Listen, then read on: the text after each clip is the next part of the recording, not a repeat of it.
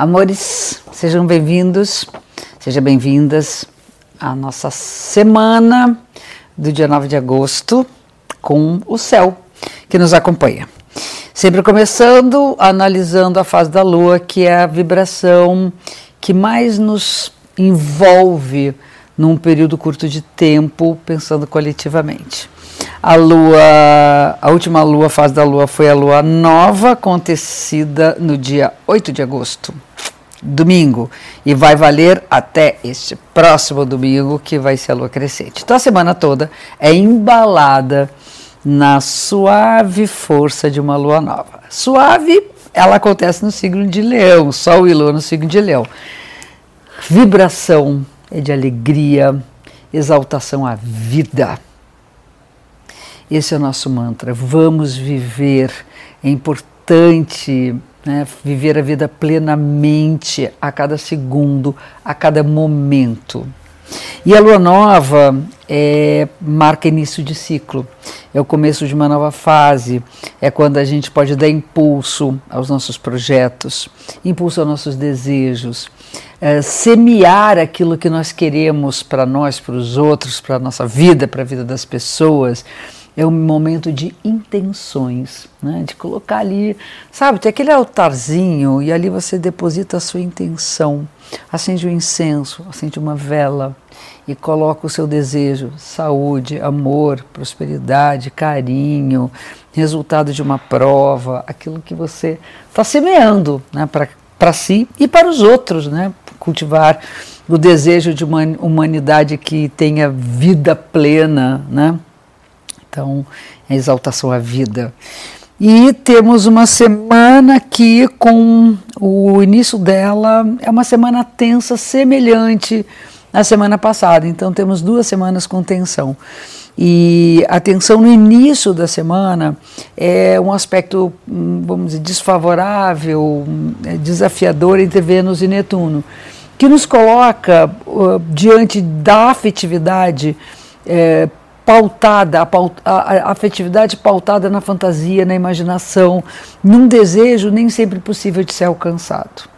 Porém, é importante entender que a fantasia faz parte de tudo na vida, do amor, então nem se fala. Então, as, as relações com as nossas pessoas queridas, a relação com aqueles que nós queremos conquistar, ela pode passar por momentos de decepção, porque a gente coloca uma expectativa na relação, naquela pessoa, no que ela sente, até no que eu sinto também, isso não ser correspondido, não ser a realidade. Então, acho que é importante a gente imaginar que sonhar é, é fundamental para uma relação ir adiante. A gente tem que ter sonhos comuns, nós temos que ter fantasias que nos levem a acreditar em alguma hora no amor. Agora, também não é fugir da realidade. Então, a gente tem que ter essa medida: onde é a realidade, corte para a realidade, e onde é a fantasia. Depois, logo em seguida, no meio da semana, a gente tem uma questão com a linguagem.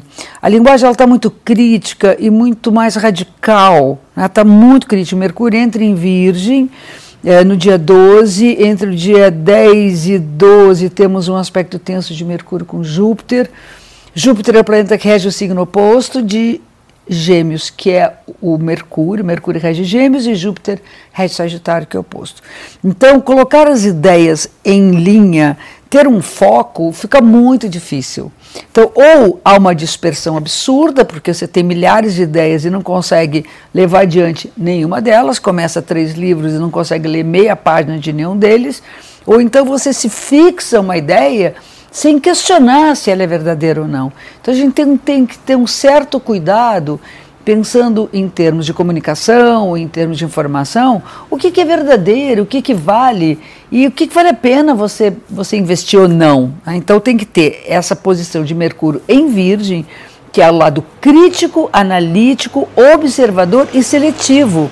A gente tem que fazer a cabeça ficar mais seletiva, tem um monte de, de informação que não tem o menor sentido, aquilo ali entra por aqui, sai por ali, mas ah, deixa uma poluição absurda no seu rastro. Né? E temos, temos uma, uma conexão também desafiadora entre Marte e os nodos lunares, e a gente está muito batendo, batendo cabeça com a nossa espiritualidade, sabe? Batendo de frente com nossos propósitos, não conseguindo é, levar adiante e firmarmos-nos diante daquilo que nós queremos para a nossa evolução. Então, o planeta está com dificuldade de evoluir nesse período, entender que para que a gente possa realmente nos elevar né, uh, espiritualmente, é preciso lutar por isso. A gente tem que encarar uma batalha. Então, ali tem que ter um, uma certa paciência para isso. E aí tem um aspecto que é o que vai, a, vamos dizer, favorecer o final da semana, que é um aspecto favorável entre Vênus e Plutão que é o momento de aprofundar muito os nossos sentimentos, nossas relações, as parcerias, sejam elas parcerias sexuais, amorosas, de trabalho, e entender que a gente vive muito à ponta do iceberg, tem muita coisa ali embaixo, tem muita coisa que é profunda e que é riquíssima, sabe? Que é muito rica. Fica imaginando que debaixo daquela superfície tem um universo fantástico. E esse universo é um universo muito alquímico, que tem o poder de transformar a nossa o nosso olhar para o outro, para o amor, para as pessoas, para o próprio amor amor por si mesmo, né? Então é, essa transformação ela, ela nos leva a um lugar muito mais intenso e eu acho que muito mais franco e verdadeiro no plano do amar e ser amado. Então é isso, nossa semana, como a semana passada, uma semana tensa. A gente tem que ter bastante paciência, muito foco, não ficar também grudado numa única ideia, saber né, distribuir bem as energias, fazer as conexões certas com a nossa espiritualidade e amar com muita profundidade. Resumindo, certo? Um beijo enorme para vocês. Até a nossa próxima segunda-feira.